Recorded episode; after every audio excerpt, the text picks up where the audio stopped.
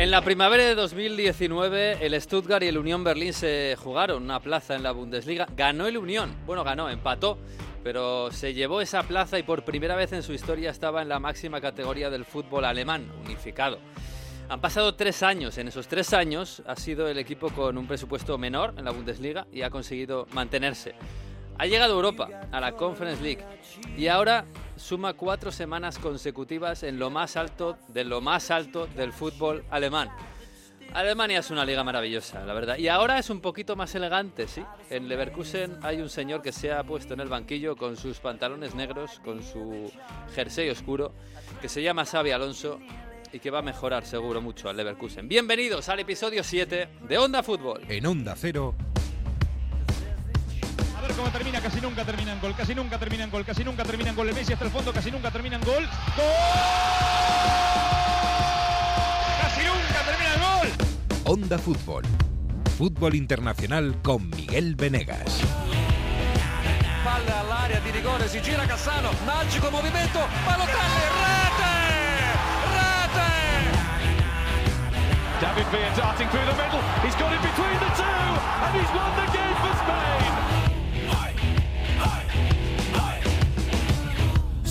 Pues sí, qué maravilla de semana que hay fútbol por todas partes a todas horas y esto ya está lanzadísimo hasta el Mundial, que queda poquito ¿eh? para el Mundial, pero de momento el fútbol está lanzado, lanzado porque no tiene tiempo para nada.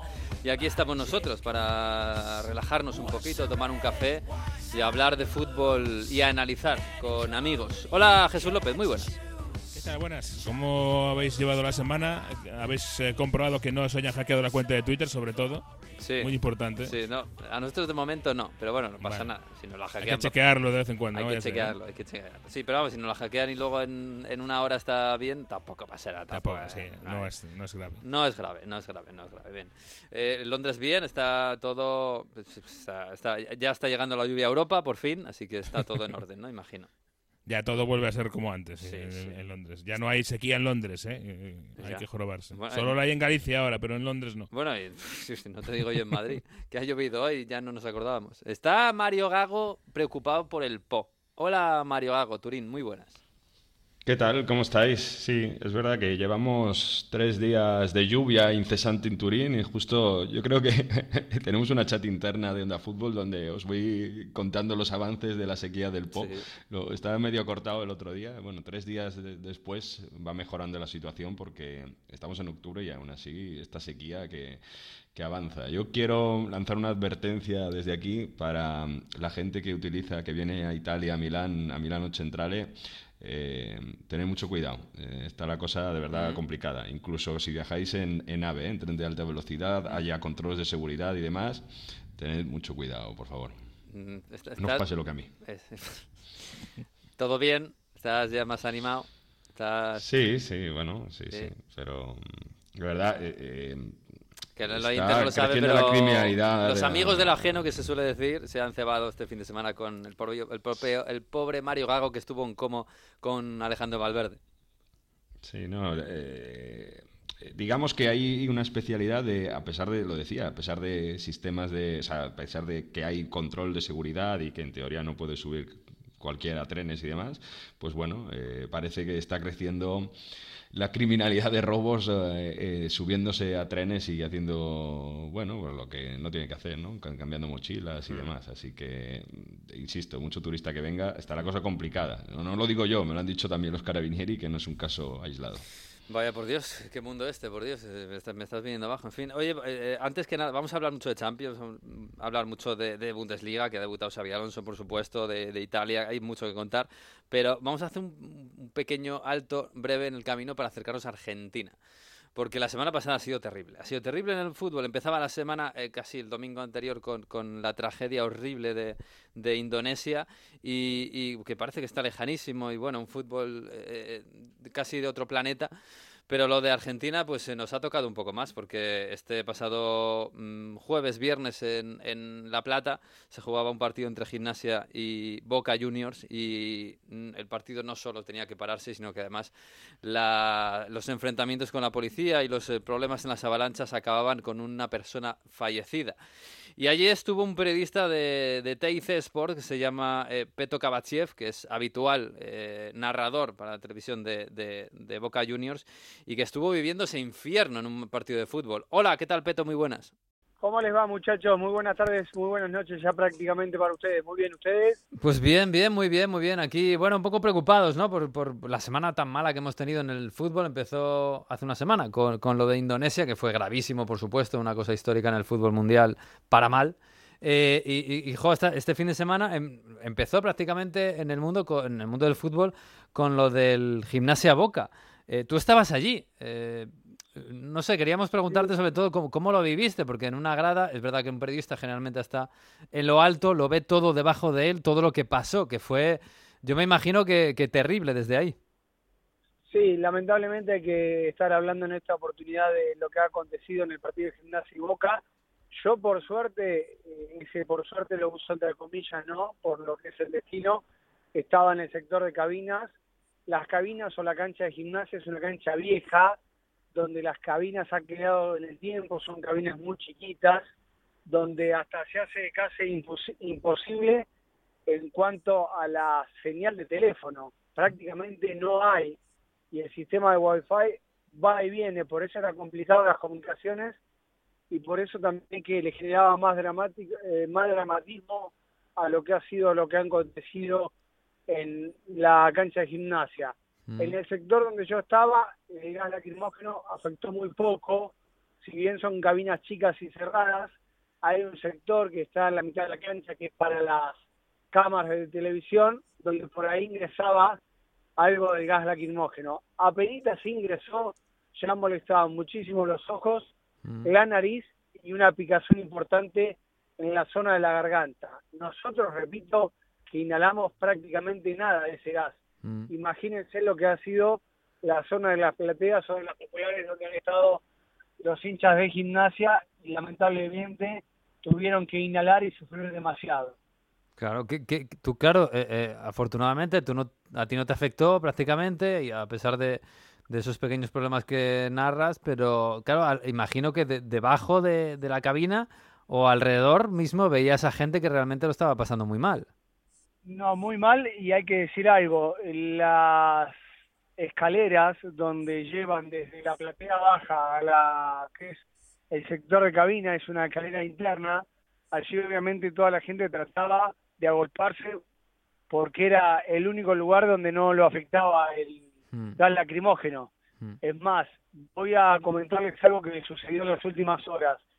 La justicia provincial, es decir, de la provincia de Buenos Aires, ha dispuesto que no se va, que la policía no va a poder utilizar más gas, más gas lacrimógeno en los eventos deportivos. Mm. Bueno, pues a, a, ver si por lo menos así, de, después de una tragedia como esta, se puede evitar en el futuro que pase más, porque claro, eh, bueno, al parecer la, sí que la, la, culpa eh, se ha señalado sobre todo a la policía, ¿no? El, el, el director de la policía ha sido destituido, ¿no? Sí, el jefe del operativo ha sido destituido, al igual que uno de los policías que agredió a un colega de nuestro canal, uh -huh. al cual estaba filmando los incidentes y ha recibido tres disparos de balas de goma, donde hasta queda filmado el momento en que este policía dispara. Tanto, repito, este oficial como el operativo de seguridad, el jefe del operativo de seguridad, han sido destituidos de su cargo y han sido citados en las próximas horas a declarar por el juez que entiende la causa. Uh -huh. Pues bueno, no sé si está Mario Jesús, ¿queréis comentar algo? Sí, Beto, es un gusto saludarte. Eh, yo has comentado, bueno, lo de las pelotas de goma, pero bueno, en la reconstrucción de los hechos está claro por qué empieza todo, porque la policía empieza a lanzar pelotas de goma a los aficionados, cierran las puertas del estadio. ¿Qué, qué fue que inició todo? No, no, no parece claro, que había más hinchas de lo, bueno, de lo normal. La, enfrentamiento la entre... cuestión, Mario, sí. es que a esta clase de partidos, y sobre todo teniendo en cuenta Boca o River, eh, las parcialidades locales, al igual que debe suceder en España, quieren estar presentes sí o sí, porque es el evento del año, porque los socios pagan la cuota durante todos los meses para ver todos los partidos y más para ver cuando llega Boca o River. En este caso se han vendido entradas, la cantidad de socios es prácticamente la misma que tiene capacidad del estadio, cerca de 30.000. Pero se han vendido adicionalmente cerca de 4.000 tickets. Es decir, que obviamente si todos los que eran socios fueron a ese evento, más las 4.000 localidades que se han vendido, estaba más que claro que el estadio no iba a dar abasto y que iba a haber gente que se iba a quedar afuera. Cuando para la policía, para el jefe del operativo, el estadio ya estaba completo, esto repito, yo lo pude observar, había un sector de la platea de enfrente donde estaban las cabinas que todavía había lugares, pero el jefe del operativo determinó que ya todo el estadio estaba lleno y por ende cerró las puertas del estadio. Afuera había gente con las entradas en la mano o con el carnet y la cuota al día que querían ingresar y obviamente no pudieron, así comenzaron los incidentes y lamentablemente después los lacrimógenos, las balas de goma para tratar de disipar a la gente, pero obviamente que el operativo de seguridad no fue exitoso ni mucho menos, al contrario, salió todo al revés. Mm. Sí, Peto, ¿qué tal? Eh, muy buena, Jesús López, eh, un placer saludarte. Y la pregunta es, ¿y a partir de ahora eh, cómo se puede ser de aquí? Esto trae recuerdos muy malos, ¿verdad? También en Europa con Hillsborough, hace poco, hace nada, la, final de la Champions en París. Em, pero para Inglaterra salir de aquello de Hillsborough ha sido un camino largo, difícil y, muy doloroso. Aún este, hace dos semanas, este mes, conocíamos la noticia de que había dos eh, personas eh, que se habían suicidado, dos que habían pasado por Hillsborough mm. y el tema de la final de París les eh, volvió a reavivar los traumas y, lamentablemente se suicidaron. Es decir, para salir de todo aquello es un proceso muy largo. ¿Cómo se ve el futuro? ¿Cómo se, se construye algo mejor a partir de aquí? A ver, Jesús, eh, en lo que fueron los incidentes de Gimnasia Boca, hubo que lamentar la muerte de un hincha, muchos heridos, varios detenidos y un joven que está a punto de perder un ojo, de la vista obviamente, eh, las complicaciones que ha tenido. Aquí lo raro y lo sorpresivo de todo es que no había hinchas visitantes. No con esto estamos no con eso estamos diciendo que eh, si hubiese hincha visitantes esto estaba justificado, sino que es llamativo también que en este caso fue la policía la que falló en el, en el control y es decir también hay clara responsabilidad de la dirigencia de gimnasia de haber vendido entradas que a lo mejor por la capacidad de socios no estaría permitida. Pues sí, sí, la verdad es que están fallando muchas cosas que no son solo los hinchas, ¿eh? que los hinchas visitantes no están en el estadio y pasa esto. Así que seguimos, seguimos teniendo que hacer muchos, muchos deberes en el mundo del fútbol.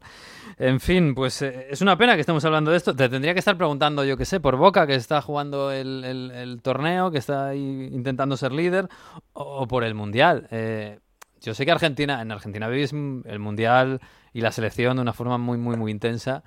Eh, muy especial. ¿Hay ilusión por allí, por el Mundial? Sí, sí, aquí hay mucha ilusión. Está claro que entendemos que es el Mundial para Messi. El último, ¿no? sí, ha declarado en las últimas horas que sería el último. Y bueno, como viene la selección, como viene en cuanto al nivel, hmm. los resultados que ha tenido en los amistosos, el nivel que tienen las individualidades, me parece que Argentina obviamente es uno de los candidatos, pero claro está, después hay que jugarlo en los partidos y del otro lado siempre hay un rival. Hmm. Desde luego, pero bueno, parece que Argentina está ahí asomando después de ganar esa Copa América. En fin, Peto, que, te agradecemos el ratito que nos cuentes pues lo terrible que, cómo se ha vivido allí esta terrible tragedia y que podamos hablar mucho más de, eso, de Messi, del Mundial, de Argentina, de Boca y menos de todas estas cosas que a veces pasan en el fútbol. Te mandamos un fuerte abrazo. Un abrazo grande. Eh un gusto, un placer y obviamente para cuando aquí lo requieran estaré. Un abrazo grande y buen fin de semana para todos. Igualmente, muchas gracias. Bueno, vamos a animarnos un poco. Vamos a hablar de esa liga maravillosa que es la Bundesliga.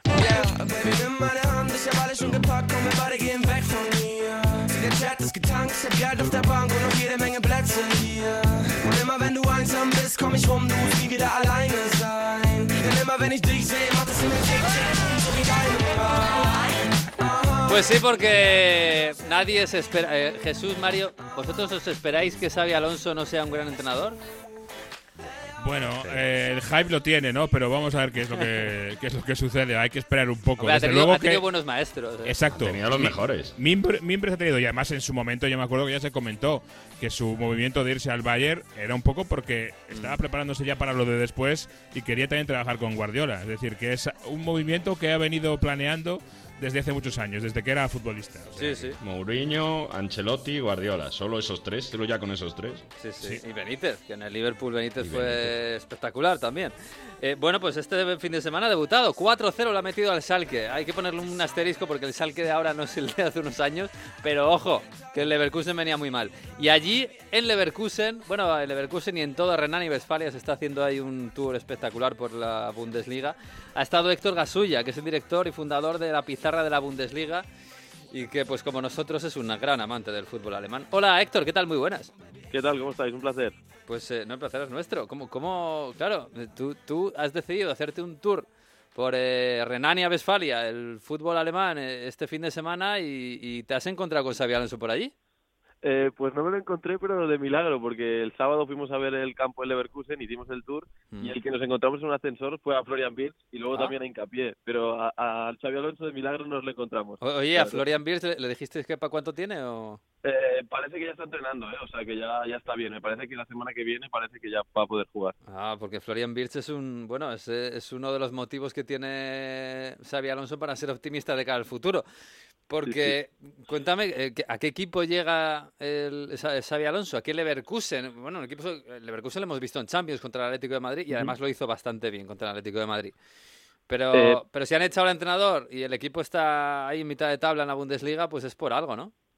Sí, realmente sorprende cuanto menos porque el año pasado es que Sebane llegó muy bien, el cogió al equipo y el Leverkusen volvió a ser el Leverkusen que todos conocíamos, ¿no? Un equipo que controla bastante la posesión también, pero le gustan las transiciones y un equipo con mucho talento. Yo creo que al final lo que mantiene es eso, el talento que tiene sobre todo arriba, centro del campo, en defensa también y la verdad es que este inicio no ha sido bueno, creo que tampoco había buena sintonía este año tampoco con el entrenador, pero ahora mismo creo que tiene un equipazo para poder lograr cosas grandes y por qué no meterse en Champions, que al final es muy pronto la temporada. Bueno, que tiene un, tiene un, tiene plantilla, tiene buen equipo, Hudson Odoi, Sicht, eh, Frimpong, que lo hizo muy bien. Eh, de- del primer día contra el Schalke, esa 4-0, ¿qué destacas de, o qué te llamó la atención de Xabi Alonso?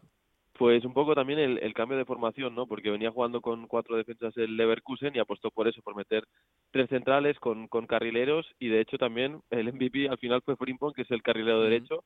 Además también llegó el gol de Diaby por, por esa misma banda. La verdad es que también hay que tener en cuenta que el Schalke ahí tiene a Tobias Moore de lateral izquierdo, que es un centrocampista de siempre, y luego también a, a Bulter por ahí, que, que al final es un delantero. Entonces aprovechó muy bien Xavi Alonso la debilidad del Schalke y, y por ahí lo logró. Oye, y en, y en Alemania, porque mm, claro, eh, Xabi Alonso para aquí para nosotros es una, es una leyenda, bueno, es un campeón del mundo. Pero estuvo allí, en Alemania, claro, estuvo los tres últimos años de su carrera, estuvo en el Bayern con, con Guardiola. Eh, ¿Qué es Xabi Alonso para los alemanes? ¿O qué, qué- os dicen por allí de Xabi Alonso? Pues yo creo que al final lo tienen como muy mitificado también, ¿eh? Eh, sobre todo también en Leverkusen la sensación que daba es, ostras, ha llegado Xavi Alonso, una, una leyenda del fútbol y además también ha caído de pie porque también como habla alemán, ya en la primera rueda de prensa se soltó con el alemán, así que yo creo que tiene muy buena impresión de él y sobre todo creo- creen que, que lo va a hacer muy bien también. Mm. Bueno, pues vamos a ver qué tal. Eh, le, deseamos, evidentemente, pues que tenga recorrido, que vuelva eh, Florian Shi- Bi- Wirtz, que es una gran perla de este equipo. Eh, oye, y de, de lo demás, yo- es verdad que este fin de semana ha habido Bundesclásico, que quedaba ahí con, con ese 2-2 entre el Dortmund y el Bayern, con mucha polémica arbitral, que, que se ha enfadado mucho Oliver Kahn. Pero bueno, casi, casi que es lo mejor para la Bundesliga, y que al final pudiera empatar el, el Dortmund. ¿Tú, tú le ves al Dortmund jugar, al Dortmund contra el Sevilla otra vez? El- La semana pasada llegaba en crisis, llegaba alicaído, jugó bien contra el Sevilla, pero claro, quizás porque el Sevilla está también fatal. Eh, ¿tú, tú le, le- ves recorrido al Dortmund este año? Porque en verano algunos nos decían ahí en Alemania, cuidado que este año el Bayern, mm, si se va Lewandowski, puede tener una transición y puede ser el momento del, del Dortmund. Pero claro, viendo cómo ha empezado el Dortmund, no, no lo parece. No lo parece, la verdad. ¿eh? Yo creo que al final estamos hablando de uno de los peores Dortmunds en los últimos años, sobre todo en la parte de arriba, porque en la parte de abajo sí que han reforzado bien. Yo creo que Sule y, y Slotterberg se está notando también en ciertos partidos, pero es que el Dortmund te da una de cal y otra de arena, porque te hace un partidazo de Champions y luego te pierde contra el Colonia. Entonces, es un poco eso, la irregularidad sigue siendo la misma y si consigue tener esa regularidad, sobre todo en partidos que debe ganar en Bundesliga, pues podrá competir, porque normalmente cuando pierde, la Bundesliga siempre es contra equipos más pequeños que él. Sí, sí, sí, desde luego. Bueno, pues así está la Bundesliga, la Bundesliga que la comanda el, el Unión Berlín. Yo creo que con esto sí que no contaba nadie, ¿no? Y lleva ya unas cuantas semanas, ¿eh? ¿eh? Damos por hecho que va a caer de ahí. Y damos por hecho que los cuatro puntos que le saca el Bayern se recortarán rápidamente. Pero oye, que les quiten lo bailado, ¿no? totalmente, totalmente. Es tremendo, ¿eh? Sí, sí, no, es una, es una locura. Nadie se lo esperaba, sin duda, tampoco ahí en, en Copenhague y ya van, creo que son tres jornadas seguidas, diría. Mm. Además, ayer le ganaron a la Stuttgart, así que, que sí, aunque obviamente yo creo que, que es momentáneo, ¿eh? sería algo más grande que incluso el Leicester en la Premier League si lo consiguieran, yo creo. Vamos. Buah, sería, sí, sería tremendo. Tan bueno, tan, perdona Miguel, tan bueno es este Seraldo Becker, el delantero de Surinam de, del Unión Berlín. Bueno, eh, lo bueno es que yo creo que se adapta muy bien al equipo. El año pasado ya estuvo y lo hizo muy bien con Abonigi y sobre todo con el esquema de Ursficha pues le va muy bien, ¿no? Porque al final juegan con dos delanteros y él es un poco el rápido, teniendo un poco el, tanque al lado que este año sí bachó, el año pasado era Bonigi, mm. pero sobre todo al espacio hace muchísimo daño porque es muy rápido y físicamente es muy fuerte, pero tampoco es un delanterazo top para, para ser el pichicho de la Bundesliga como estaba siendo. Pues bueno, pues nada, el, tour bien. O sea, ¿Dónde estás? Estás hoy en Colonia, me has dicho, ¿no? Sí, estoy delante del Rhein Energy Stadium, así que sí, delante del, campo de Colonia. ¿Y qué tal? La verdad es que impresiona, ¿eh? La verdad. Impresiona, impresiona como la catedral. Bueno, la catedral todavía no la has visto, ¿no? todavía no la he visto, la verdad, eso, hay que decirlo, pero sí, sí, es un estadio grande, 49.000 personas caben y realmente yo no he podido venir aquí a un partido, pero dicen que los mejores ambientes en Bundesliga en el campo de la Unión, en el campo de Colonia y en el campo del Gladbach, así que sin duda debe ser pues, una locura. Bueno, ayer, ayer hubo, hubo derby del Rin, en, eh, que ganó el Gladbach, le metió un 5 al Colonia precisamente y la verdad es que el, ambiente es espectacular. Yo supongo que es lo que más de, estos días que has estado allí, que te has recorrido, ¿cuántos, cuántos, cuántas ciudades te has recorrido? Pues mira, fui a Sinsheim el viernes, que es la ciudad donde juega el Hoffenheim, luego ayer, el, el, sábado a Leverkusen, luego a Mainz a ver al Leipzig también, que también ambientazo también en el campo del Mainz, y luego ayer estuvimos en Dortmund, luego, luego Helsenkirchen, que es donde está el Schalke, mm. y Colonia también. Así que nada, unas cuantas, la verdad, cinco creo. Y lo mejor... Pero perdón, la pregunta no es cuántas ciudades, es cuántos estadios y cuántas catedrales, para comparar. Exacto, exacto. Estadios, cinco, catedrales, cero. Correcto, correcto. tienes que hacer cartera de Colonia. Pues está ahí la de sí. está Xgran ahí al lado, que debe ser también espectacular, yo no he estado. Sí. Pero claro, es que no es mal viaje ese, eh, mezclar el, fútbol con, la, con el turismo, no, no está mal. ¿Qué es lo que más Creo que más te ha gustado, lo que más destacas. A ver, a mí me ha impresionado mucho el, el campo del, del Dortmund, el Signal Iduna Park. La verdad es que llegas ahí y, y sí, sí, sobre todo que lo he visto tantas veces en la tele y verlo ahí en, en directo sí que sí que me encantó. Y luego también el ambiente en Mainz ¿eh? el ambiente en Mainz todo el mundo toda la grada de pie durante todo el partido así que el fútbol como, como debe ser. Oh, es que bonito la verdad es que me da mucha envidia. Y tengo el, el sí el Westfalen lo tengo ahí grabado ¿eh? eso lo tengo que ver algún día. En fin pues nada Héctor que, que, que, te, se te dé bien que te acerques un poco a la catedral hombre que, que debe, debe estar muy bien. Y que y que lo disfrutes que es lo importante Nada, nos acercaremos un poquito, va, un poquito sí, va. un abrazo. Un abrazo, chao. Un abrazo, chao, chao, chao.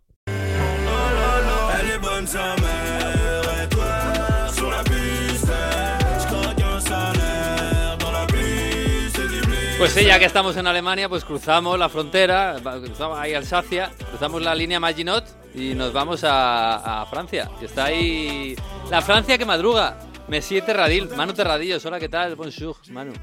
Bonjour, hola, ¿qué tal? ¿Cómo estáis todos? Bien, bien, te he puesto la música que no te gusta para que te ambientes. Eso ya es una guerra perdida. Como vamos a hablar de cosas que no le gustan a Mbappé, pues digo, bueno, vamos a poner la música a, Manu. ¿Qué tal? ¿Está todo por ahí bien? Bueno, un poquito, un poquito revuelto todo, ¿eh?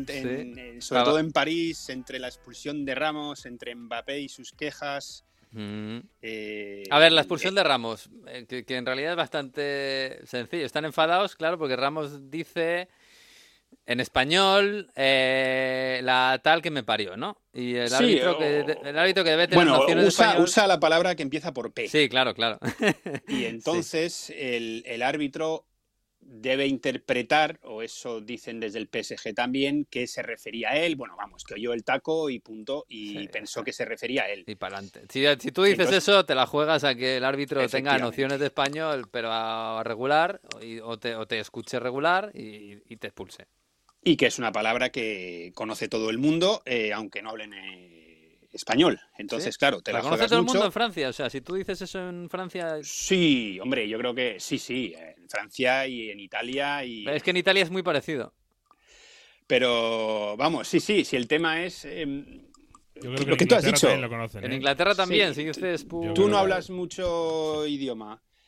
Y. Mucho el idioma, que no lo... pero esa palabra la vas a o sea, la vas a entender, entonces ese es el problema, que siendo el árbitro vas a pensar que se está dirigiendo a él. Y el propio Galtier lo dijo en, en la rueda de prensa, que es algo que Ramos dice, hombre, no dijo constantemente, pero a menudo en los entrenamientos, que es una expresión que sale, hmm. pero que claro, que entiende que el árbitro lo pudiese malinterpretar y, y, ya está. Y bueno, luego sí que también hablo de un poco en general del equipo diciendo que hay que tener cuidado con esas expulsiones y esos momentos que están teniendo porque pierden mucho la, concentración. Es que además la expulsión cambió el partido totalmente. La, segunda parte, bueno, fue Donnarumma el que, el que aguantó al PSG en, en Reims. Hmm. Y visteis cómo acabó, que hubo dos broncas, que hasta Mbappé se metió en una con una falta fea que hizo. Es decir, el partido no, el partido no acabó bien, hubo muchas quejas y, y no están contentos en París. Mm, a mí me da la impresión de que siempre que el partido acaba mal, o sea, acaba mal, está mal de resultado, en, eh, hay, tan ganas en el Paris Saint Germain. No sé si es que a, Neymar le, es, verdad, que le buscan, también le gusta el tema y al final acaban en tan ganas siempre. Pero bueno, sí, pero eso es, eso es verdad. ¿eh? Eso si, si, no gana el Paris Saint-Germain bien, hay lío. siempre hay tensión, siempre hay lío, siempre mm. hay algo. Y busquen a Neymar o no, ¿eh? que también es verdad lo que dices mm. tú, que a Neymar se le busca bastante. Sí, se le busca, pero también busca. ¿eh? Yo sí, siempre, también. Siempre digo que que le hacen muchas faltas a Neymar. La mitad no son, se tira, y la otra mitad son a mala leche. Se las hacen, pero a mala leche. O sea, que este es un equilibrio. Que, mm, bueno, de todos modos, el, empate hasta le ha venido bien al París, dado, que el Marsella perdió en casa con el Ajaccio. Pero, claro, en París pues, se habla de otras cosas. De, de, ¿Qué le pasa a Mbappé? Que está mustio. ¿No le gusta jugar de nueve? No le gusta y el problema que tiene es que está siendo demasiado vocal al respecto hasta el punto de que ya cierta parte de los aficionados están empezando a estar un poco cansados. Eh, después del partido puso ese post en el que decía ¿no? en, Instagram, eh, bueno, empate, seguimos y demás, pero luego había un hashtag que era Pivot Gang.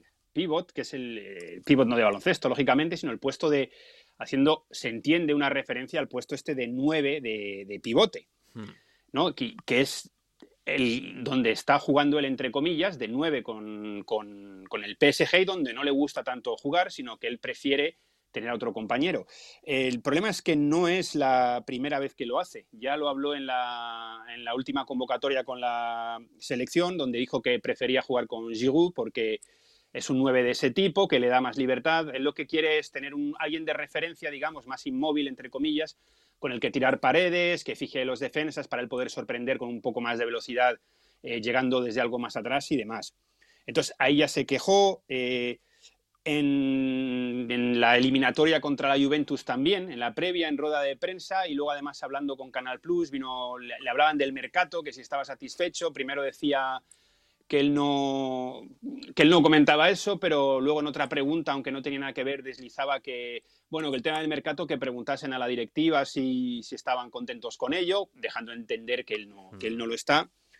entonces, Mano, la historia es que a Mbappé lo renuevan, le dicen que le van a hacer el equipo como él quiere. Efectivamente. Él lo que quiere es que fichen a Lewandowski y que larguen a Neymar, de alguna forma. Eso es. Complicado, ¿eh? complicado las dos cosas. Esa es la pregunta que os iba a hacer a todos. Bueno, el tema es, el tema es ese. De hecho, el primer nombre es el de Lewandowski. Se interesó el PSG. El problema es que fue durante muy poco tiempo porque el. Se estaba claro que iba al Barça. Sí. estaba claro. Entonces fueron a por Escamaca pero pedían mucho dinero por él. El, el, PSG es verdad que ha tenido un mercado bastante comedido. Y luego no encontraron otra solución y al final la solución final ha sido Soler como reemplazo ofensivo. Pero claro, es un jugador totalmente, mm. totalmente diferente. El propio Luis, eh, Luis Campos lo dijo hace, en una entrevista hace un par de semanas, que, que, lo querían y, que habían intentado conseguir un. Bueno, que no estaban contentos con el, con el mercado. Ahora, la pregunta que os iba a hacer es la que has hecho tú.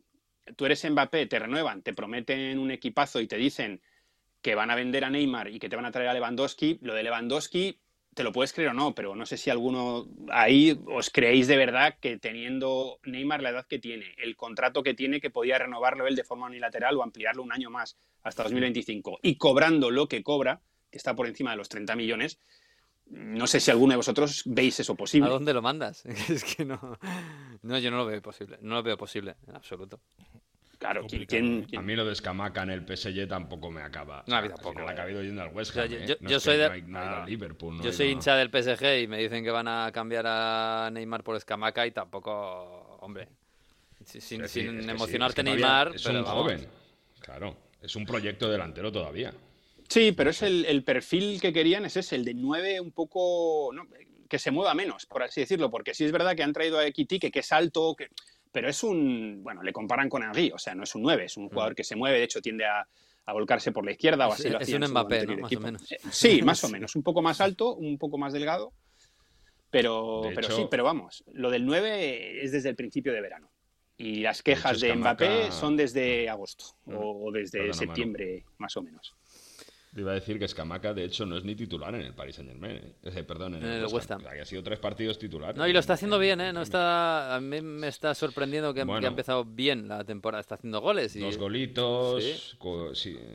Vamos, que, no, no, está teniendo minutos como para meter ocho goles. está costando, sí. De todos modos, a ver, eh, al lado de Haaland cualquiera, ¿no? Eso te iba a decir, claro, es que Jesús, es que eh, yo soy Mbappé ahora mismo en París y veo de reojo cada vez que Haaland mete 18 goles en, tres partidos y claro, no sé, si estamos en un nuevo Cristiano Messi, en un nuevo, digamos, rivalidad mm, personal de jugador, eh, se lo está comiendo por las patas. Sí, desde luego. Y, el año pasado parecía que era eh, parecía que era Mbappé el que iba por delante, pero Haaland tuvo muchas lesiones. Mm. Según Pep ahora, gracias a los fisios del City, eh, eh, Haaland ya está superando sus problemas y fíjate, es que claro, eh, no hay no hay color, ¿eh? Y la apuesta de Mbappé por por el PSG porque se suponía que él iba a ser el que dictase el proyecto, se ve que no era muy cierto, porque si algo que él quería eh, principalmente era esto y no se lo han dado. Mm, ni, Luis Campos, que se suponía que lo traía él también, ni, ni nadie. O sea No, no. En fin, mano, pues el, el, París eh, va a jugar contra el Benfica, que el otro día contra el Benfica, o sea, son dos empates seguidos, ¿no? Lleva. El otro día contra el Benfica tampoco el equipo dio ninguna buena sensación. Bueno, hasta el punto de que se estaba hablando de que se echa de menos a Messi. Sí, eh, de hecho tenéis, eh, bueno, acabamos de ver que en la, en la, sesión de entrenamiento no ha estado Messi con el grupo, ya se perdió el partido con el, con el Games por un, bueno, un problema, la palabra en sí es la pantorrilla, pero bueno, es, es la zona de los gemelos, ¿no? No, no tiene por qué ser específicamente el gemelo, es la, la expresión que usan aquí que en principio iba a ser o era una pequeña molestia y se daba por hecho que hoy iba a entrenar con normalidad. De hecho, Galtier lo dijo, si, si no hay cambios, el lunes se entrena con todos pero no ha saltado. Eh, al menos al principio no ha saltado con, con el resto del, equipo. Y es que esto me recuerda otras situaciones, entre las que estaba Ramos, me parece que Kimpembe también, en las que nada, es precaución, es una pequeña molestia, y acaba siendo una semana, acaba siendo dos semanas, y, y no está el PSG a nivel ofensivo ahora como para, como para tirar cohetes, sobre todo porque lo que decís, Mbappé no está bien y el que está tirando, son, tirando el carro son Neymar, Neymar y Messi. Y cuando ha habido opciones como Equitique no ha rendido bien. Por mucho que algún sector le quiera defender diciendo, bueno, es su primer año, tiene que adaptarse. Hombre, en Ligan, estando jugando con los jugadores que tiene el PSG, yo creo que debería haber dado más. Mm. Sí me gustó más Sarabia eh, este fin de semana, aunque luego tuvo que ser sustituido, mm. pero estuvo bastante más participativo. No sé si al faltar la dupla Neymar-Messi, que parece que se buscan mucho, no sé si en una especie de, bueno, de querer relanzar y mejorar su juego dejando un poco de lado a Mbappé, pero esto no, no lo digo con pinzas también, no, se me, no, no, me salte nadie encima, es una percepción, ¿eh. Sí, sí, hombre, y además que son amigos, y no, ellos tampoco lo ocultan y se, hmm. tienen un colegio entre ellos que, que es, especial. Pero es verdad que Sarabia siempre rinde, ¿eh? que nunca es titular, porque claro, ahí, no se, ahí es imposible, pero siempre rinde. Vamos a ver, oye, esto de Messi, eh, ¿hay alguna suspicacia teniendo en cuenta lo poco que queda para Qatar? No se ha dicho nada por aquí. ¿No? Ah, como está jugando bien, ahora no hay suspicacias, ¿no? Ah, bueno, no, claro, no, no, que se quiera guardar no se ha dicho nada. Ah, por cierto, hay, hay, como siempre que hablamos de Francia, hablamos de temas extradeportivos. Eh, Uy, que ver. sepáis que el, el PES, no, no es, no es tan grave como en otras, o no es tan llamativo como en otras ocasiones, pero el, el PSG ya se, se ha dirigido a la UEFA para que investigue los registros eh, a los que sometió la policía portuguesa a los aficionados del PSG en, en Lisboa, en el Ah. partido de ida, hubo unos 3.000. Eh, varios, bastantes de ellos han denunciado de forma que yo tenga constancia no oficial, es decir, no han ido a la policía, pero sí a través de, asociaciones de, aficionados y demás, eh, registros demasiado, digamos, demasiado intensos e incluso algunos eh, o algunas también, algunas eh, mujeres han dicho que se acercaban a ciertas zonas íntimas en esos registros. Joder. Así que bueno, ahí tenéis otra polémica. Esta misma mañana ha sido el PSG el que ha dicho vamos a hablar con la UEFA para que haya una investigación porque no puede ser que a nuestros aficionados se les trate, se les trate así. Pues está la cosa policial últimamente con, la, con el fútbol bonita. Madre Madre, mía. mía. Madre mía. En fin, Manu, que, que nada, un abrazo y suerte a- al Marsella y a- al París. Y bueno, y a los portugueses, sé que les tenemos mucho Y cariño. a Laurent Blanc.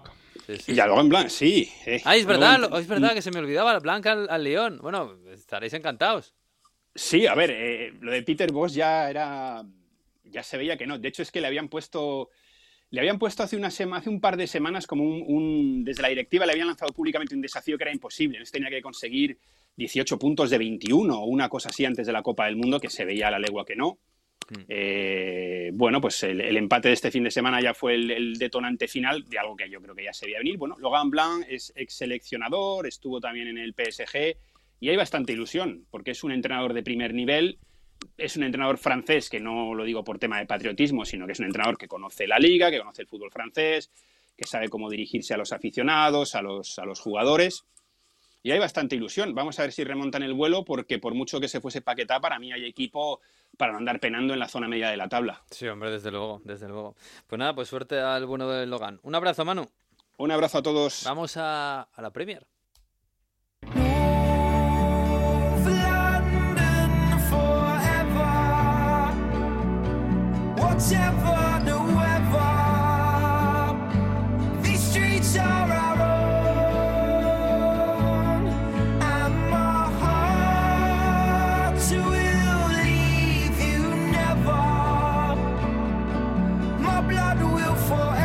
Está Nacho García, que es nuestro técnico, que nunca le nombro y es, culpa mía, debería nombrarle Nacho García, nuestro gran técnico.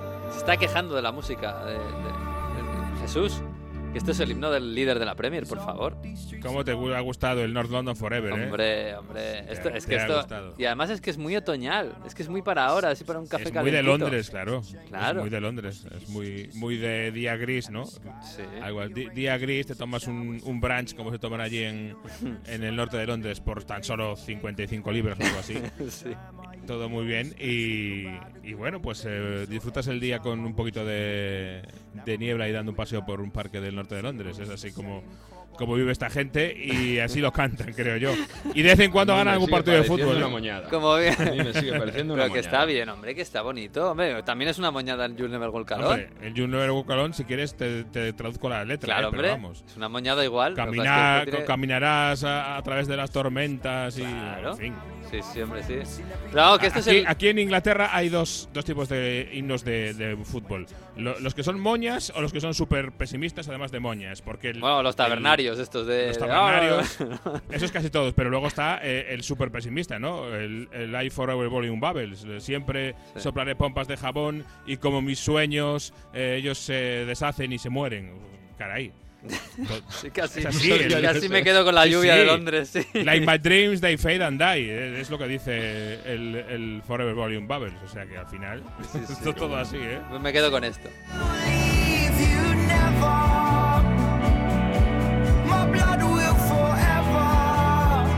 Sí, Nacho, que sí, que es un buen himno, que está bien, hombre, que esto Sí, lo cantan en la grada y queda bonito. Y si hablamos de himnos pesimistas, por cierto, el mejor eh, en mi corazón es el de uno que hay del Celta que dice siempre andan diciendo pro ano que ven, e chega outro ano e pasa tamén, ¿no? Ah. Viene siendo lo mismo. pues sí, más o menos. Bueno, que a ver, que estamos con el himno del Arsenal porque el Arsenal sigue ahí.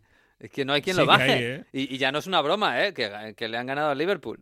Y fíjate, eh, eh, guardando todas las distancias, esto es como lo del Leicester, ¿eh? ya caerán, ya caerán. Bueno, pues de momento sigue sin caer y, hay que decir que llevan, pues eh, han jugado ahora contra el Tottenham y contra el Liverpool, nada menos, y mm. han salido victoriosos de los dos. Solo les ha ganado el, United en Old Trafford. O sea que de momento el equipo de Arteta, que sigue ahí bien arriba, por encima del City de Haaland, que ya solo eso es, ese dato es tremendo. Y además yo creo que con un partido muy bueno. El Liverpool no fue ni mucho menos un desastre de equipo, aunque es verdad que no es lo de antes. Mm. Eh, pero quizás el Liverpool fue muy buen equipo ofensivamente, pero atrás, cuidado. A ver, yo creo que aquí el partido es un poco eh, el, mundo al revés, los espejos rotos. ¿Tú te acuerdas de la, película aquella de Nicolas Cage, eh, Face Off? Sí, con, que, se cambiaban, sí, que se cambiaban la cara y uno era el otro y parecía el uno. sí. Pues eso era un poco el Arsenal y el Liverpool ahora. Se han cambiado la cara y ves a uno y te parece el otro y ves el otro y te parece el uno. ¿no? El Liverpool es el equipo que lo intenta, que juega bien, pero que al final eh, le faltan las áreas, etcétera, y, no gana. Y el Arsenal es el, que está ahí dándole la cara contra el City y el que está ganando el partido. En el caso del Liverpool es muy curioso porque fue un día en el que dominó el partido para mí en su mayor parte, excepto los últimos 20 minutos, cuando empató que el Arsenal se vino arriba dominó el partido casi todo el tiempo, a pesar de tener ahora solo dos centrocampistas y es o defensas o delanteros. Mm. Y sin embargo le fallaron las áreas. Es decir, exactamente lo contrario de lo que era este Liverpool, que tenías a Van Dijk y Allison por un lado y a Salah y Mane por el otro, y lo del medio daba un poco igual, porque por un lado no, no les regateabas y por el otro lado te acababa haciendo el gol seguro. Eh, y, eso se ha eh, invertido un poco y parece que es el equipo que maneja muy bien el juego durante toda la primera parte para mí, Thiago Alcántara de un clinic. Ha vuelto por fin Thiago Alcántara después de esa lesión que tuvo a principio de temporada y está en un nivel parecido o una línea parecida, parece, al, de la temporada pasada, la segunda vuelta, que fue fantástico. Pero le ha faltado las áreas. Eh, eh, lo de Salah empieza a ser ya preocupante. En mm. Salah está cumpliendo, yo creo, el típico eh, tópico de los futbolistas cuando firman por fin la super renovación super eh, grande y con mucho dinero y de repente se deshacen. Pues yo no sé si Salah anda un poco por ahí, porque Salah no tiene la excusa del Mundial, ¿eh? que Salah no va a ir al Mundial. Con lo cual por ahí no, no, escapa. Con lo cual esto es eh, totalmente el nivel que tiene ahora mismo Mohamed Salah, que es muy, pero que muy intrascendente. Y, ayer viéndolo otra vez face off, le pones la, a Salah la cara de Luis Díaz y a Luis Díaz la cara de Salah y el que tira del equipo es Lucho Díaz, es el colombiano que acaba de llegar y no Salah que es que es el santo diseña. Y que se lesionó, por cierto, Luis Díaz, que encima, claro, que a, al club le, le, pasa todo lo malo que le puede pasar. Eh, a Klopp se le ve preocupado. Ya, ya no solo en los cambios es muy evidente. Ayer cuando quita a Alexander Arnold para meter a Joe Gómez, Sí, en el descanso. Luego han dicho que tenía algún problema físico Alexander Arnold después del partido. Pero está ¿eh? muy señalado Alexander Arnold. Salen las fotos de los goles. Eh, Martinelli por la izquierda, por banda izquierda, eh, hizo lo que quiso por ahí. sale, está muy, muy señalado, la verdad. en el aspecto defensivo, Alexander Arnold, porque luego hace golazos de falta. Pero claro, hace falta algo más. Yo sigo pensando yo no sé si lo va a hacer Glob o lo va a hacer otro, pero el futuro de Alexander Arnold puede estar en el centro del campo, sigo pensándolo si el Liverpool tuviera un Chimicas diestro, eh, yo quiero ver qué pasaría ahí, porque es un futbolista o, eh, o en, un, en un esquema Antonio Contista de, de carrilero donde tenga menos eh, obligaciones defensivas. Yo sigo pensando que por ahí tiene Southgate un, filón que no quiere explotar. Pues sí, seguramente. Seguramente Southgate incluso le vendría mejor al, esquema de Southgate, a la cabeza de Southgate. Pero bueno, y Van Dijk, ¿eh? que ya se le ha dado mucho, mucho tiempo después de la lesión ya y... Es que seguimos con... Me vale la misma, la, misma metáfora de la película. Van Dijk y Salivá. ¿Quién es quién? Ya ves, ya ves. Se han cambiado, intercambiado las caras en el verano y no nos, no nos han dicho nada, porque estamos un poco en un caso parecido. Hay una carrera que le hace, que le hace, es que no, Luis Díaz era o Jota, a, a Salivá, y Salivá le, se lo come en la carrera. que dices, madre mía, este tío tan grande. Sí, sí, está eh, en un plan intratable. La verdad es que la cuestión mental y, temas de cabeza es increíble cómo funciona en el fútbol. Es Saliba, que como Granit Xhaka era uno de esos futbolistas que habían sido, entre comillas, invitados a abandonar la casa del Arsenal, eh, pero claro, concesiones, etcétera, recompras y este tipo de historias, y han vuelto, y han vuelto a un nivel espectacular, ha cuajado el equipo perfecto, y sin embargo ahora ves a Van Dijk y dices, eh, ¿tú quién eres? Porque había vuelto de la, aquella famosa lesión el año pasado a muy buen nivel. Nunca para mí llegó a ser el Van Dijk de antes de la lesión, pero pero sí a muy buen nivel. Pero es que ahora, eh, ¿dónde está Van Dijk? Eh, no, nos, no, no entiendo dónde está ese nivel. Es verdad que siempre hemos, le hemos dado un poco por hecho y hemos pedido de él lo imposible, que era que ante un equipo que presionaba tan arriba y que arriesgaba tantísimo, él era el que solucionaba todos los problemas hacia atrás. Yo creo que también el problema es que la presión del Liverpool arriba no es la misma. Eh, sin Mané y no es la misma eh, con Salah tal y como está ahora y eso también acaba al final eh, afectando a Dijk que es un poco la clave de bóveda cuando los cimientos del edificio son un poco peores, ya estaba exigido y ahora parece que es demasiado, ¿no? Y empiezan a aparecer las vías de agua por todas partes. Pues sí, pues eh, tiene mala pinta esto de... Es verdad que ayer juega bien, ¿eh? Y bueno, quizás, pues eh, no sé, en otro contexto, en otro... Podía haber salido de cara y salió Cruz para, para Club. Eh, enfrente tenía el Arsenal que hubo sale además todo. alguna jugada polémica bastante discutible, ¿eh? Por cierto, también que podía haber ido... Sí, lo de, caído lo de la mano. eh, claro. Sí, sí. Esa mano de Gabriel era dentro del área. Sí, de Gabriel. Claro, yo creo que fuera de la Premier en cualquier sitio lo habrían pitado. Luego discutimos si, si la norma está bien, mal, regulera, que a mí no me No sé, gusta que se piten las tanto las Con lo de manos. las manos es tan incierto que yo no, no veo esa diferencia tan grande entre la Premier o, o fuera de la Premier. ¿eh? No, no, yo creo sé. que yo creo que eh, vamos en España y en Italia eso lo pitan segurísimo, segurísimo. Mano medio arriba ¿Y en la Champions? En la cham. Igual no. Buena pregunta. Después de lo de la semana pasada. Claro, Claro. no lo sé, no lo sé. Pero vamos, que es verdad que el Liverpool podía haber ganado el partido. Eh, bueno, le salió Sí, sí. mal, alguna cosita hace un poquito mejor y, y gana el partido y no pasa nada, no sería nada sorprendente. Pero, eh, ojo, eh, que sigue ahí, está, está a 14 puntos ya del Arsenal. Sí, es muy, muy mucho. Y a 13 del City. Es verdad que el año pasado estaba por ahí, ¿no? No sé si a 13 o a 11, con algún partido sin jugar y al final acabaron llegando a la última jornada. No sé yo si este año va a ser lo mismo, pero no sé. sobre todo era un equipo absolutamente fiable y constante y martillo pilón y eso Liverpool yo sigo diciendo que lo ha perdido y ese era el alma de este Liverpool. Y mm, sí, está dándole vueltas al esquema, otra vez eh, probó el 4-2-3-1, otra vez Fabiño en el banquillo que entró después.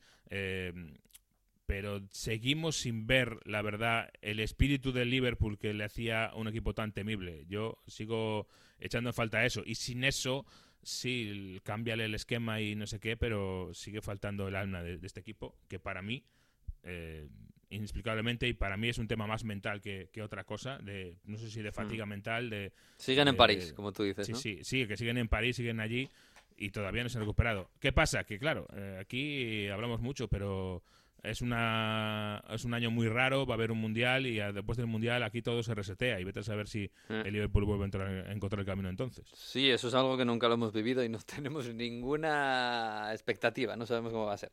Lo de las rachas que se van a- arrastrando eh, cambia completamente. Sí, ¿no? Y se van a limpiar las cabezas para bien o para mal, eh, con más eh, eh, fatiga, supongo. Va a llegar, eh, no sé, Salah después de haber estado dos meses de vacaciones. Sí, y- va, y va a ser un mejor- tiempo muerto gigante, es, el- Claro. el- sí, para que todo el mundo aire un poco, bueno, todo el mundo no, porque el que llega a la final del Mundial no aireará mucho, pero bueno, eh, sí que cambiará el chip.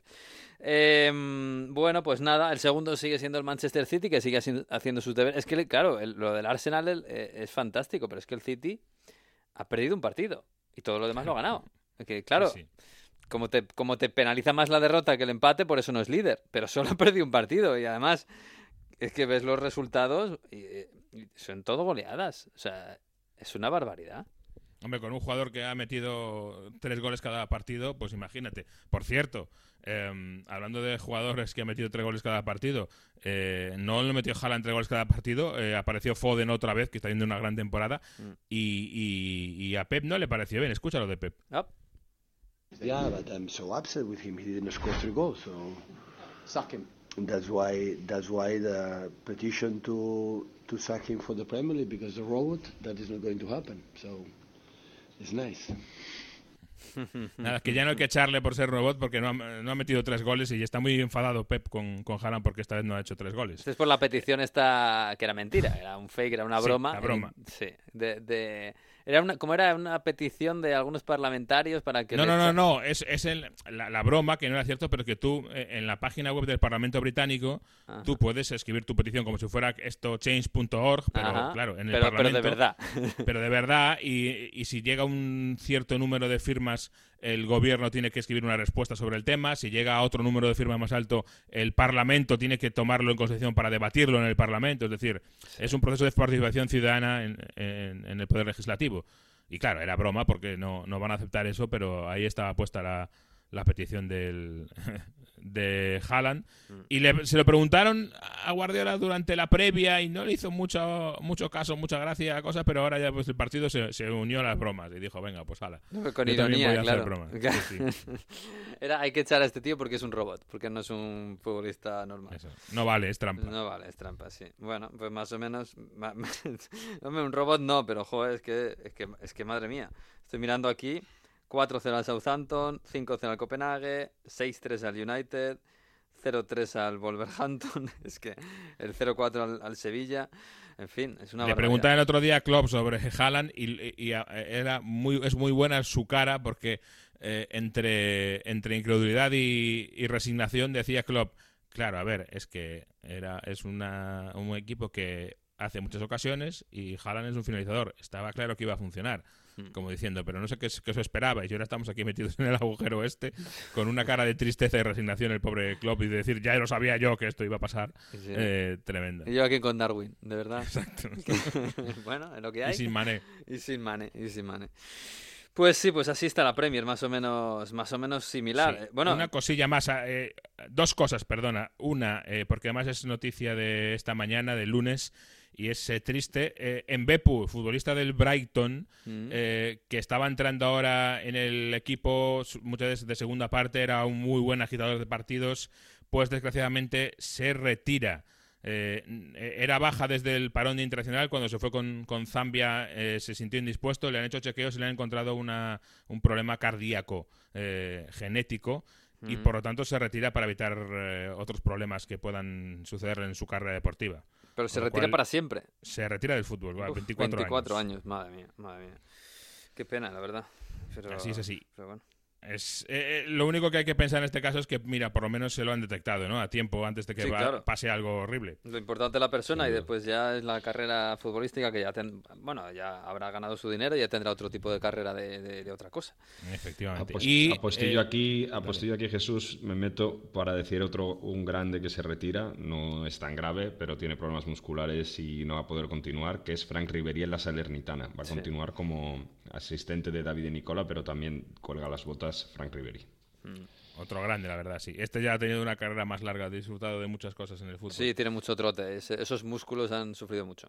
Y, la, otra cosa que había que comentar, yo creo, de la Premier es la semana tan, tan mala y tan difícil que ha tenido el Tottenham. ¿eh? Em, ha fallecido su, en, su preparador físico, Giampiero, Giampiero Ventroni, eh, durante esta semana. Em, ah, decían que el shock ha sido tal que ni siquiera han podido entrenar bien. El, equipo ha podido ir a jugar su partido y, ganar, precisamente con el Brighton. Em, veíamos en el inicio del partido eh, el minuto de silencio, en este caso un minuto de aplausos, que fue muy sentido. Eh, a Conte, que no era capaz de, dejar de llorar en ese minuto de, eh, de silencio. Y después del partido escuchábamos también a Harry Kane, que en las entrevistas que lo tenía complicado para, para que no se le quebrase la voz. Mm. It's been a difficult, uh, difficult week to say the least, and uh, it was nice to, to get a win today. Ryan, in part at least. Pues sí, un trago uf, muy amargo, muy, muy, muy terrible, claro. Muy amargo para ellos, eh, aparte amigo colaborador de, habitual de, de Antonio Conte. Eh, de hecho, veíamos después del partido a, a Hugo Llori que se fue al fondo de aficionados del Tottenham con una camiseta de Gian Piero eh, a la grada, es decir, que eh, es un hombre que estaba muy metido en este vestuario y, que se ha sentido mucho su, su pérdida, su, su, fallecimiento. Bueno, pues mucho ánimo la familia de, del Tottenham, que bueno, por lo menos hizo, hizo sus deberes el sábado y ganó con gol de Harry Kane a pase de Hugh Minson. ¿Quién, quién se lo hubiera imaginado? pues por cierto, no has dicho nada, tío, que ha marcado Cristiano. Ha marcado Cristiano, hombre. Es que luego nos dicen, ah, he dicho que ha marcado Cristiano, hombre. Ha marcado Cristiano Ronaldo. Su primer eh, gol este año. Bueno, ya ha jugado lo primero y, y, ha salido ya marcado, que también es importante. Pues eh, yo creo que es un enigma lo que va a pasar con Cristiano Ronaldo, la verdad. Eh, es obvio que él se quiere marchar, es obvio que Tenac no está contando con él. ¿Eso puede cambiar? Pues podría ser, dependiendo de cómo vayan los resultados. De momento ha echado mano de él para este partido yo creo que este mes va a pasar más veces, porque este mes eh, el calendario viene como viene de apretado. Así Mm. que vamos a ver más a Cristiano. Yo supongo que sí, que es lo normal. Y hay dos eh, cosas aquí. Por un lado, Cristiano va a querer impresionar, primero porque es su ventana de decir, oye, que yo también, también y todavía sé marcar goles, eh, y tanto le puede valer eso como para tener más minutos en el United o como para que alguien pague por él en, en enero. Así que Algún equipo de Champions, quizás. Por ejemplo. Pero la cuestión es esa, es que yo creo que va a tener una oportunidad seguro este, este mes eh, Cristiano Ronaldo de reivindicarse y de hacer goles y de ese modo o bien mejorar su situación en el United o bien eh, cambiar de sitio, cambiar de aires. Pues lo veremos, porque la verdad es que la temporada no está siendo buena de Cristiano Ronaldo y el verano ha sido horrible, así que a ver, a ver, a ver si mejora ahora que llega el Mundial. En fin, bueno, pues Jesús, que nada, si quieres quédate aquí, tiene Mario música italiana, tiene Mario italianismo, ya sabes, lo que tú ves. Pero, es, eh, pero es, es música pasteleo o música Eh, yo creo que es un poco pesimista? toñal, es un poco toñal, sí. Bueno, luego no nos quejemos. Pero no está mal, ¿eh? No está mal. Un abrazo. Venga, hasta luego. Chao. You'll be the saddest part of me, a part of me that will never be mine. It's obvious tonight is gonna be the loneliest. You're still the oxygen I breathe. I see your face when I close my eyes. It's torture. Tonight is gonna be the loneliest. There's a few lines that I have wrote in case of death. That's what I want. That's what I want. Mario, esto no, no suena mal, pero tengo aquí puesto Maneskin. Que si no me dices nada, esto me, puede ser, no sé, desde Beyoncé hasta cualquiera. Maneskin es el grupo ya de moda en Italia desde que ganaron Eurovisión. Pero esto no en suena mucho a. Maneskin, ¿no? Bueno, ahora rompe un poco más. Es la nueva canción que han sacado este 7 de octubre. O sea, la traigo fresquita, fresquita y ya está en las listas de canciones más escuchadas de todo el mundo, no solo de Italia. Bueno, van evolucionando. Este grupo italiano rock, que como he dicho, ganó Eurovisión hace dos años. Y mira, aquí ya rompe un poco más. A ver.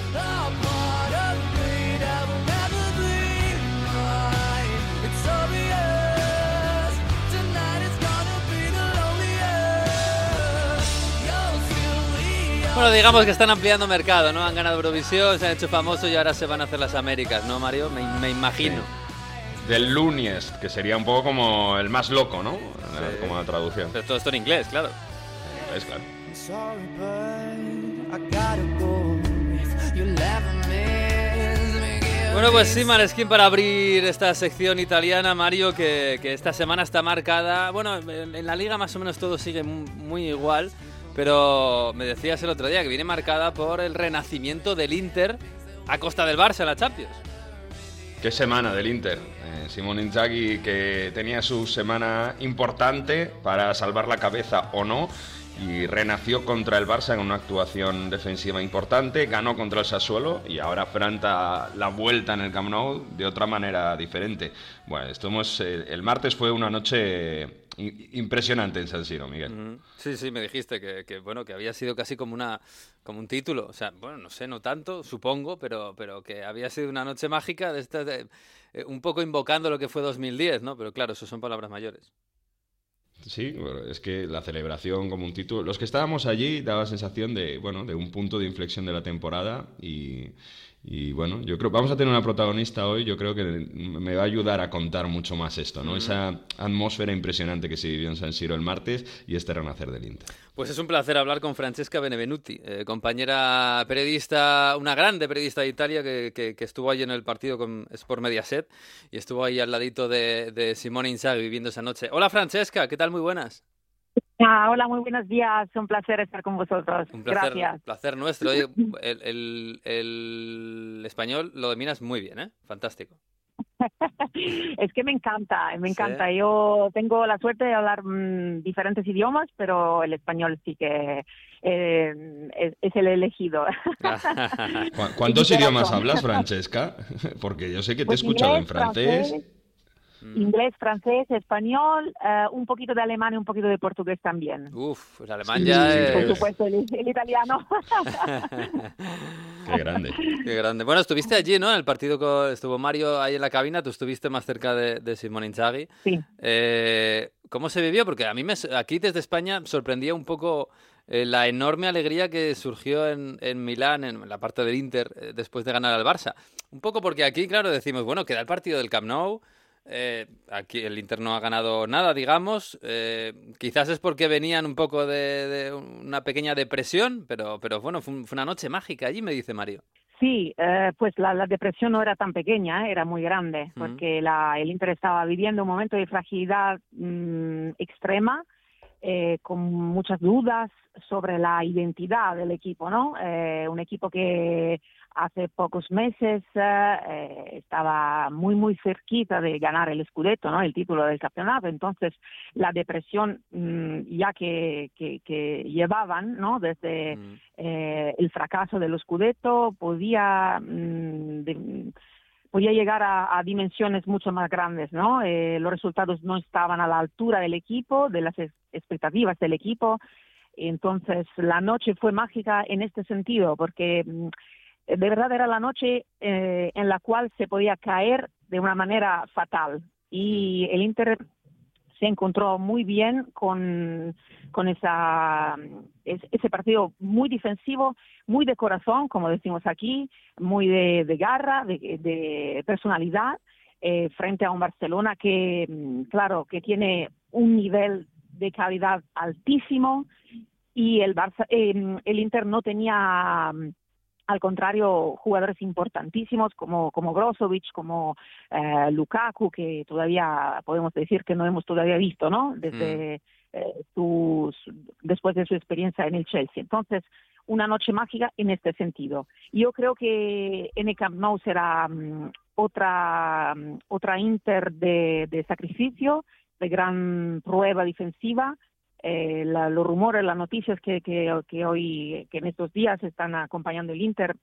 hablan de un Mkhitaryan en una posición muy eh, de calidad, de, de sugerencia eh, detrás de Lautaro, Mm. porque tampoco no, ten- no, tienen, no tienen Correa, no tienen Lukaku, entonces ah, hay que posicionar un, un jugador de calidad eh, que conoce muy bien la- las dos fases, la fase defensiva y la fase ofensiva.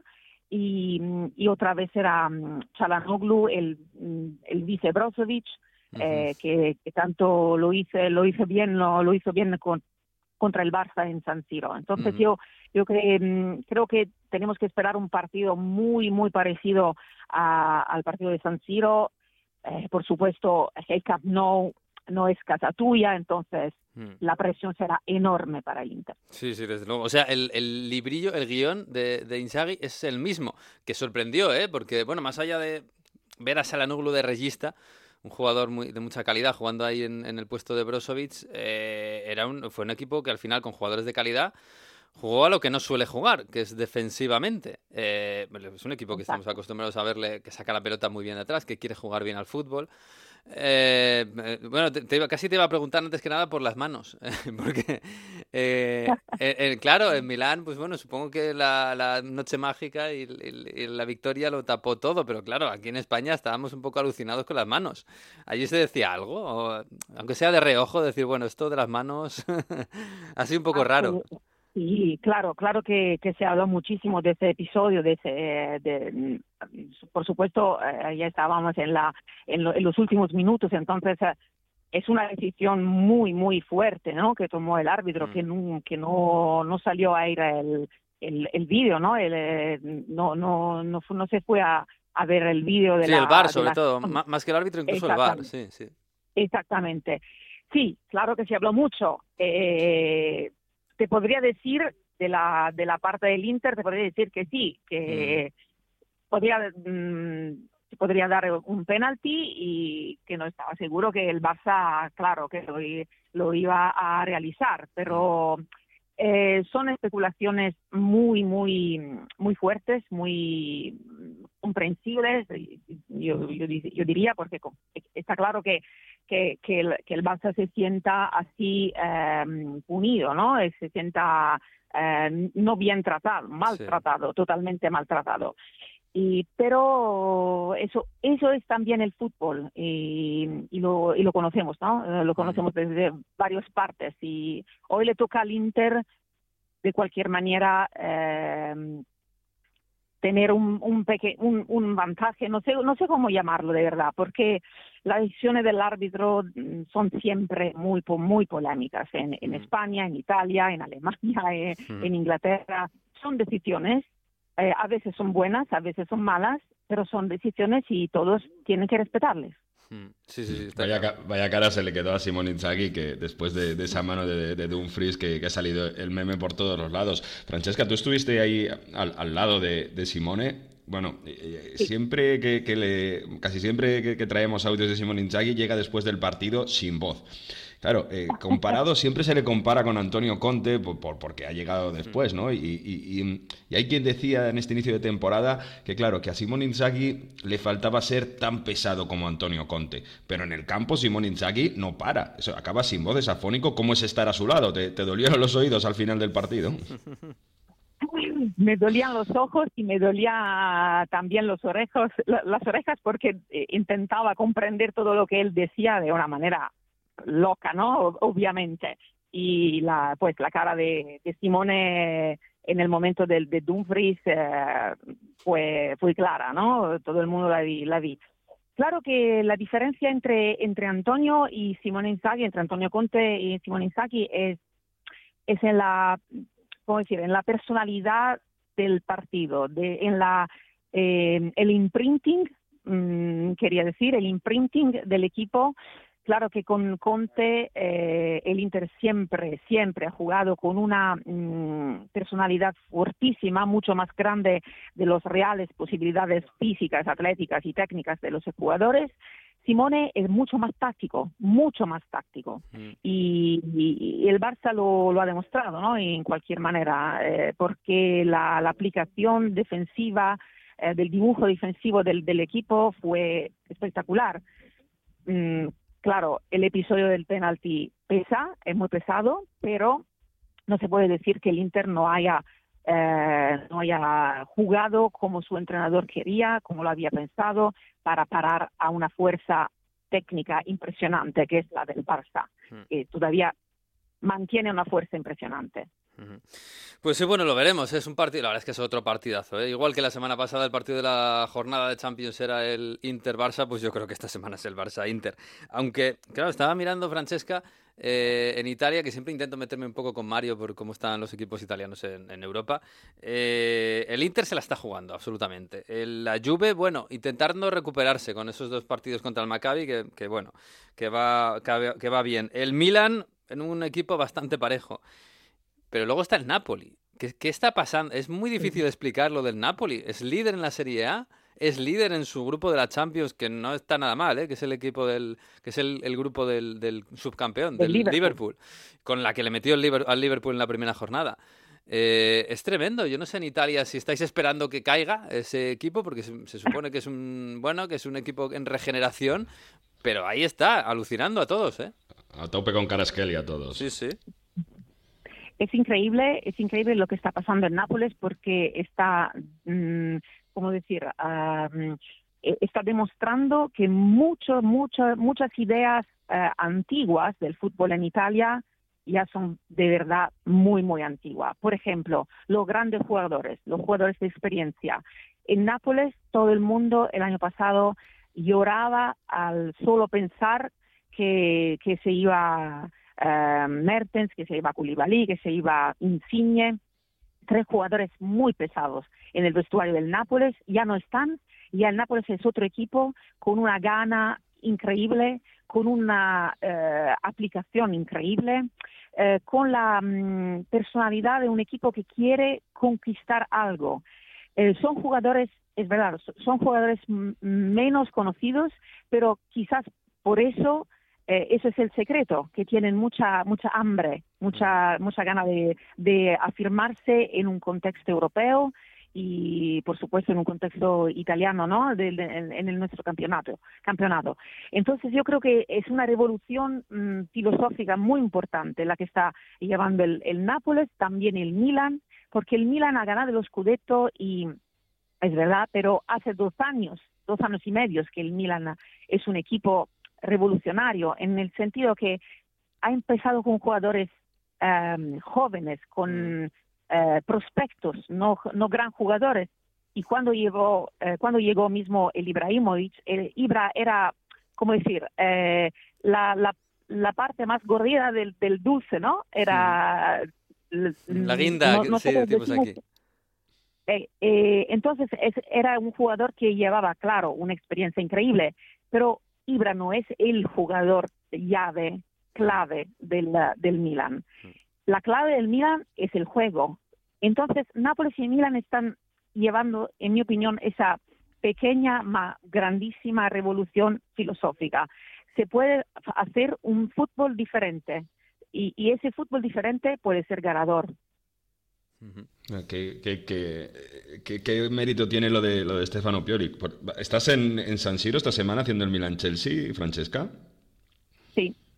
Eh, no, yo no estaré en Milan-Chelsea, eh, pero yo creo que, por ejemplo, el partido contra la Juventus ha sido un, una, ¿cómo decir? Un, un motor de energía, de, uh, de, de, de presión psicológica increíble a favor del Milan, sí, que todavía sí. Después, había, sobre todo llegado de, de, del Chelsea, iba a decir, ¿no? Después de la derrota. Exactamente, porque de, después del Chelsea, de la derrota del Chelsea, eh, vemos este partido contra la Juve, pues, hombre, ¿qué está pasando? Lo, un, un, equipo que es capaz de eh, transformar la mala energía en una presión increíble mm. y pues y jugar así contra la Juventus, que sí, está sufriendo, sí. por supuesto, todo lo contrario, ¿no? Te preguntaba a ver si, si, si, vas a estar en el Milan Chelsea, Francesca, que tú llevas una carrera, bueno, extraordinaria. O sea, sabes perfectamente que para muchos eres referente, no solo en Italia, fuera, porque además, yo lo hablamos mucho en, en este programa, Francesca, eh, las diferencias del periodismo entre Italia y España, ¿no? Ese show que hay alrededor del fútbol y, bueno, muchas veces eh, hay que decirlo, un, periodismo muy machista en, muchos programas de televisión, donde las chicas eh, se les utilizan como un reclamo eh, con poca ropa y, no por, por, ejercer periodismo. Y, bueno, la verdad que en medio de todo eso, Francesca, tú has estado bueno, en esa revolución que poco a poco va hacia una televisión más de calidad, pero ¿cómo has vivido, cómo, cómo, ves ese crecimiento del periodismo futbolístico en Italia, tanto, tanto tiempo en Sport Mediaset?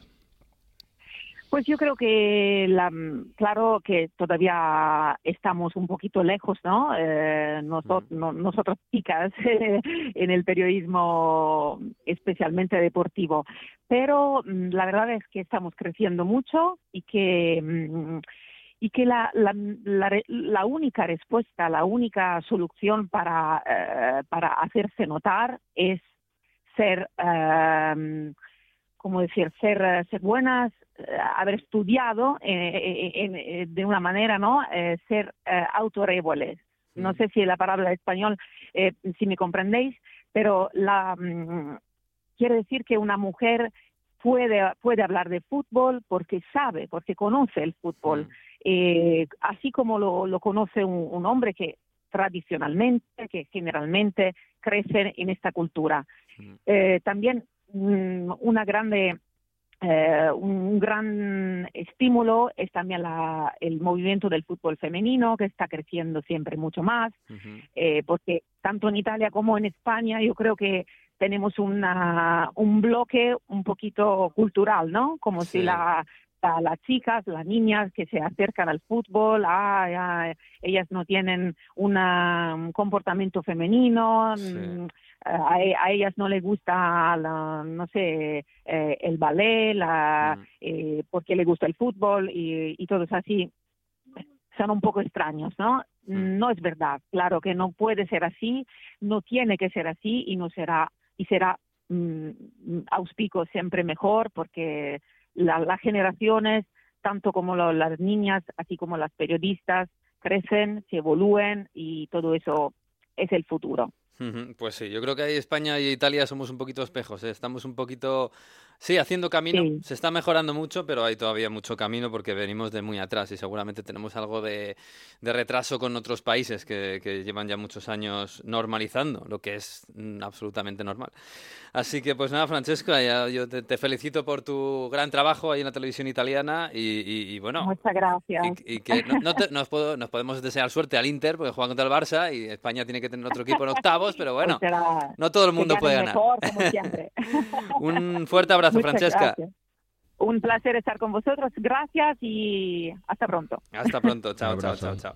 Mario, que, que bueno, pues sí, decía ese fin de semana, es verdad que decía, más o menos ha quedado todo igual. Bueno, lo que no ha quedado igual es que la Juve ha perdido, pero claro, porque jugaba contra el Milan. Es curioso porque lo decía Francesca, ¿no? Que el Milan jugó un partido serio, tal. Yo- decíamos en Radio Estadio, si ves las plantillas parece que la de la Juve pesa más, pero el partido absolutamente, el equipo grande era el Milan y no la Juve. Y la Juve ahí sigue en su pozo. Sí, psicológicamente se vio muy claro en este partido la diferencia entre los dos equipos porque el Milan al final esa, esa capacidad de insistir, de estar unidos, le permitió encontrar el gol después de un córner, después de un rechazo. Por cierto, hay, polémica porque antes del córner había una falta y, y luego se ve también esa presión, ese balón que recupera Brian Díaz y acaba haciendo un golazo. Un ch- chico que es eh, suplente a día de hoy con De Ketelar, ¿no? Así que ese, esa unidad con, con Pioli es eh, bastante, bastante diferente a la que tiene con Allegri con su Juve, que por cierto se habla de un posible concentración para intentar revertir un poco la situación. Y si me dejas para cerrar eh, esta sección de Italia, eh, hay que hablar del tema de Dybala, se puede perder el Mundial. Se puede Sí. perder el Mundial. Otro, ¿eh? Llevamos ya, esta semana, creo que en una semana hemos tenido tres o cuatro que han caído del Mundial. Ahora no, no, no recuerdo, que han caído o están a punto de hacerlo. Anotó Claro, el penalti es que contra... queda, queda un mes, ¿eh? Anotó el penalti contra el Leche y tirando el penalti se hizo, un daño, se hizo eh, daño muscularmente en la pierna izquierda. Después del partido, Mourinho, más, eh, eh, menos optimista no podía haber sido. Así que, mira, escucha Mourinho sobre Dybala. Come sta Dybala? Io dico male per non dire molto molto male. Ehm, purtroppo è, è più molto male che male. Cioè, c'è il rischio che i tifosi della Roma lo rivedano nel 2013? Eh, Non sono dottore, né, né ho parlato con dottore, però per, per esperienza e per, per quello che ho parlato con, con Paolo, difficile. Difícil. Ojo, eh, se, entiende que perfectamente. que- no, está mal, pero no, no está muy mal, pero está mal. Sí, dice difícil que, no le, ve- que, que le veamos eh, antes de 2023. Sí, sí. Bueno, Complicado. Queda un mes para el Mundial. Sí, sí. Así que pendientes de la evolución de, de Paulo Dybala. Bueno, bueno, bueno, pues sí, pues vamos a ver. La Roma que ganó 2-1 al Leche y que perdió antes contra, contra el Betis en Europa League y esta semana se vuelve, se vuelve a enfrentar. Así que bueno, vamos a cerrar.